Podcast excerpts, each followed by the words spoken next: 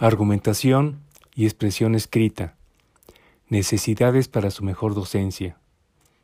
Profesor Eduardo Barraza González, Facultad de Ciencias Políticas y Sociales, UNAM. Me permito exponer varias reflexiones respecto a lo que a mi juicio significa abordar la docencia de la formación básica de las licenciaturas de nuestra facultad desde la óptica de la interdisciplinariedad. Lo hago en términos de necesidades, del trabajo futuro que podríamos emprender profesoras, profesores, alumnas y alumnos. Tomo como caso de estudio la materia básica argumentación y expresión escrita. Primera necesidad. Investigar cómo estamos enseñando. Antes de emitir cualquier juicio acerca de la enseñanza-aprendizaje de una asignatura y proponer soluciones para su mejor docencia, es necesario, por supuesto, investigar lo más completamente posible lo que hemos venido haciendo. Podríamos ordenar esta investigación según tipos de problemas, de los cuales selecciono dos que considero inexcusables. El primer tipo de problemas son las experiencias docentes. Hay que resaltar que forzosamente cada docente ha adaptado los programas oficiales a sus cursos en forma de programas y aplicaciones de trabajo en el aula. En ese sentido, cada curso es, de hecho, un verdadero experimento docente, simplemente porque dado que hay demasiadas variables que poner en juego, los profesores y profesoras tomamos las más manejables y comprobamos la eficacia de las soluciones didácticas que elegimos. Son variables que van desde cuestiones tan elementales como la disponibilidad de la bibliografía para un alumnado de escasos recursos económicos, hasta problemas inesperados, como el bajo nivel de conocimiento en lógica formal de un grupo que obliga, en argumentación y expresión escrita, a modificar la dirección del programa para colmar esa carencia.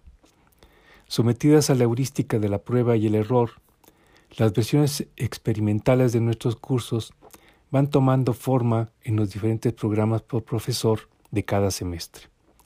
El producto es un conjunto de valiosas experiencias que deberían ser el principal insumo de una investigación como la que creo necesaria. Son experiencias que podrían servirnos para elaborar cursos tipo con que ya el trabajo de las asignaturas comunes. La segunda clase de problema de investigación son las experiencias de aprendizaje de alumnos y alumnas, que solo ocasionalmente y de manera no sistemática han sido indagadas. Los asuntos por, estudiar son variados, pero uno decisivo es el aprovechamiento. ¿Cómo han asimilado alumnas y alumnos la información que les hemos transmitido y cómo la han convertido en conocimiento personal? Para investigarlo deben afinarse categorías e indicadores y hacerse las respectivas encuestas y entrevistas, y sería deseable que, además de productivistas, dichos, dichos indicadores fueran humanistas y contextuales, o sea, que tomaran en cuenta las condiciones reales de la impartición de los cursos. En particular, hay que investigar si las temáticas, bibliografías, estrategias y técnicas de enseñanza, aprendizaje con que cada profesor experimenta funcionan o no, y por qué sí y por qué no, en opinión de alumnas y alumnos. Es el otro lado de la medalla de la experiencia docente, y sin duda la decisiva en cuanto a nuestra actividad académica. Segunda necesidad, ir al paso del desarrollo de las ciencias sociales y naturales en el mundo y aplicar esos avances a la docencia de la facultad. De acuerdo con lo que se observa en los programas oficiales, podemos clasificar los temas de argumentación y expresión escrita en tres campos, lingüística, argumentación y redacción. Tomo como ejemplo de la necesidad de ponernos al corriente de los avances de que hablo el tema de la argumentación. Al respecto es conveniente observar lo conseguido en ámbitos en apariencia ajenos a las ciencias sociales, tal como van las cosas en materia científica, y sobre todo considerando la velocidad que han adquirido los cambios, ya no es posible pensar en términos de ciencias sociales y naturales como terrenos separados, tampoco en divisiones entre la psicología y la sociología a la manera de Durkheim. Sin exagerar, lo obtenido en neurociencias y en lo que podríamos llamar pomposamente el giro evolucionista, asistimos a un cambio de paradigma en teorías de la racionalidad y, por tanto, de la argumentación. Se ha vuelto lugar común en la academia decir que abandonamos el racionalismo de la ilustración y empezamos a entender la diversidad del pensamiento humano. Pero hasta ahora comienza a quedar claro, en mi opinión, qué sustituye ese paradigma y cómo puede estudiarse y enseñarse lo recién descubierto. Por ejemplo, el estudio de la relación entre las emociones, el razonamiento y la toma de decisiones. Antonio Damasio, entre cientos de neurocientíficos, ha demostrado que el cerebro toma decisiones siempre y cuando participe el aparato emocional, el sistema límbico del cerebro.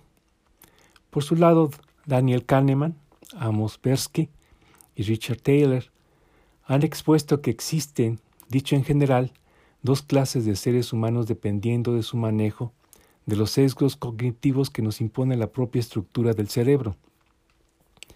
Sesgos que llevan a juicios y comportamientos irracionales, unos dependemos más del sistema automático, de la irracionalidad, y otros podemos someter los automatismos de ese sistema a un sistema reflexivo y más racional. Y también está Gerd Gigerenzer, quien destaca la importancia de las heurísticas, las decisiones instintivas que se implantaron en nuestra especie por su valor adaptativo. Por razones de sobrevivencia, ante un cúmulo de información inmanejable, el cerebro es una máquina que opta automáticamente por la solución más sencilla y, sencilla y económica, que resulta ser la mejor adaptativamente hablando. Eso es lo instintivo.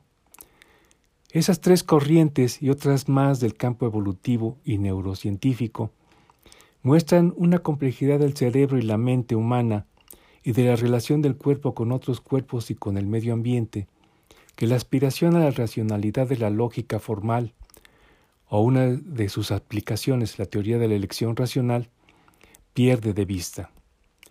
Una consecuencia del nuevo conocimiento a nuestra disposición es la necesidad de, entrenar a nuestros estudiantes en el manejo personal de lo que les obstaculiza ejercer un razonamiento lo más objetivo y lógico posible, más que forzarlos a adquirir modelos ideales de racionalidad. Aclaro, no es una cosa o la otra, sino que muestran los autores que comento, una cosa no puede darse sin la otra, lo racional sino supuestamente irracional. Tercera necesidad. Problematizar la docencia de materias particulares y de los campos que abarcan. Para ejemplificar esta necesidad, elijo de entre los campos temáticos de argumentación y expresión escrita mencionados la redacción, y solo un aspecto de su enseñanza-aprendizaje. Me refiero a los placeres y artesanías, el enseñar a descubrir el placer de leer atentamente y releer para aclarar el cómo escriben escritores y escritoras, en particular los de ciencias sociales. El cómo fue que alcanzaron su maestría y se convirtieron en modelos que copiar, preciso, no digo plagiar, sino copiar. A la vez, descubrí el placer de la escritura y la reescritura propia, entendiendo que hay placeres masoquistas en la primera y hedonistas en la segunda, agradables y desagradables, pero inevitables, son placeres propios de la enseñanza de las artesanías de todos los tiempos, que se ha enriquecido con los medios digitales. Gracias al Internet, ahora nos acercamos a esas artesanías íntimamente, por decirlo así, Conocemos de manera instantánea las fuentes literarias y científicas de escritoras y escritores. Vemos sus retratos o sus videos y sabemos de sus angustias y alegrías al escribir. Si antes eran seres fantasmales que rondaban la página, ahora nuestros escritores preferidos están llenos de mundo, mejor, llenos de mundos. En ese sentido, el papel que nos corresponde como docentes de argumentación y expresión escrita es ser facilitadores. Palabra fea, pero imprescindible, de los modos de acceder a esos mundos. Creo esencial, para recalcar que se trata de placeres y artesanías, que recuperemos y elaboremos la metáfora del taller que perdió la asignatura que considero, Se llamaba, en efecto, taller de argumentación y expresión escrita. La metáfora es poderosa.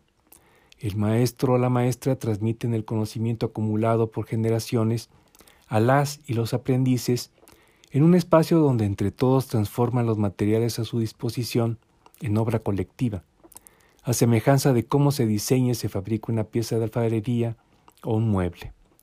Si añadimos los recursos digitales, la metáfora nos entrega prácticas de trabajo, como podrían ser la redacción de un ensayo del grupo entero de profesor y alumnos mediante una wiki. También con la ayuda de esa metáfora podemos acentuar qué clase de enseñanza hemos de practicar. Siendo maestras y maestros de un taller, la tarea básica es desarrollar destrezas, de lo que puede decirse, según yo, lo siguiente. Primero, las destrezas no pueden enseñarse y aprenderse de manera extracorpórea o teórica. Es decir, no puede enseñarse teóricamente cómo se practica una práctica que implica el cuerpo y la mente al mismo tiempo. Tampoco puede enseñarse y aprenderse si no se tiene el referente de trabajo lo más cerca posible. Otra forma de decirlo es que la enseñanza de las destrezas, por su propia naturaleza, no es libresca, a menos de que los libros sean guías, manuales de ayuda, cuadernos de ejercicios y cuando mucho un puñado de libros teóricos en calidad de refuerzos de la maestría que se haya alcanzado. Segundo, si aspiramos a generar destrezas que perduren y se cultiven a lo largo de las carreras, debemos dar lugar a vivencias, a experiencias personales significativas que precisamente ponen en acción cuerpo y mente. Los estudios de las neurociencias indican que una razón es que la llamada memoria episódica, la memoria de sucedidos personales persistentes, guarda mejor las vivencias que las simples lecciones o las lecturas aisladas. Otra razón es que los surcos de memoria que deben fijarse en el cerebro para que una destreza se vuelva automática, o sea, para que la guarde la llamada memoria procedimental, necesitan del alimento de vivencias, de las buenas y de las malas, para impulsar su actualización y perfeccionamiento. Tercero, la escritura es una destreza que efectivamente necesita ser desarrollada. A diferencia de la destreza modelo andar en bicicleta, que el cuerpo aprende una vez y aunque hayan transcurrido años enteros, la recupera en poco tiempo, la escritura es semiautomática y requiere volverla periódicamente consciente. Hay que precisar de tiempo en tiempo conceptos lingüísticos y gramaticales o mecanismos de funcionamiento, pero también erradicar fórmulas deficientes o vicios inadvertidamente adquiridos. ¿Cómo podemos desarrollar la destreza de la escritura en el aula? Permítame extenderme al respecto. Es necesaria la retroalimentación.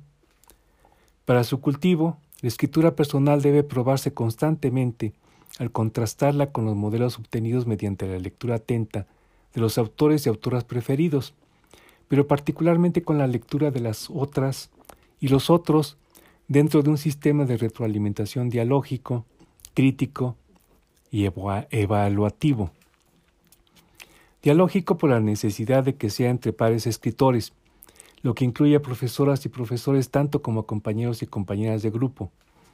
Crítico, porque se espera que, en un deseable ánimo de solidaridad e interés, ya que todos los pares están sujetos al mismo procedimiento y tienen interés en que se los trate en igualdad de condiciones, se fomente el que varias cabezas, en lugar de una, se concentren en el escrito, lo desmenucen a conciencia y ayuden a rehacerlo y evaluativo porque debe evitar ser calificativo, es decir, debe evitar aceros homogeneizadores y tomar en cuenta las circunstancias propias de la escritora o el escritor en ciernes. De cada alumna o alumno a nuestro cargo, pues cada uno o una son únicos y merecen un trato especial. La palabra biodiversidad se aplica a esta circunstancia humana y creo que así hay que llamarla. En la facultad, y exceptuando a ciencias de la comunicación, en que la retroalimentación es parte de la enseñanza, Solo durante los dos primeros semestres de la licenciatura, alumnos y alumnas tienen mayor retroalimentación de sus profesores y profesoras y de los ayudantes de estos, así como de sus pares inmediatos. En los semestres posteriores, la retroalimentación se vuelve insuficiente para mantener un nivel de escritura decoroso, lo que tiene consecuencias a veces dramáticas en la redacción de los trabajos de los semestres intermedios y finales, pero especialmente los de los dedicados al trabajo recepcional. Puedo anotar que dicha insuficiencia da lugar a estrategias de sobre